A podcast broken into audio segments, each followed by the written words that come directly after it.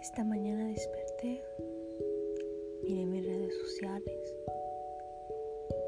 y fue muy triste empezar a ver muy malas noticias, como cada vez hay más defunciones, cada vez hay más casos de COVID, em, tantas cosas que están pasando en México, Estados Unidos, países de Latinoamérica, países de Europa, y mirar cómo la situación se está poniendo muy crítica en varios países.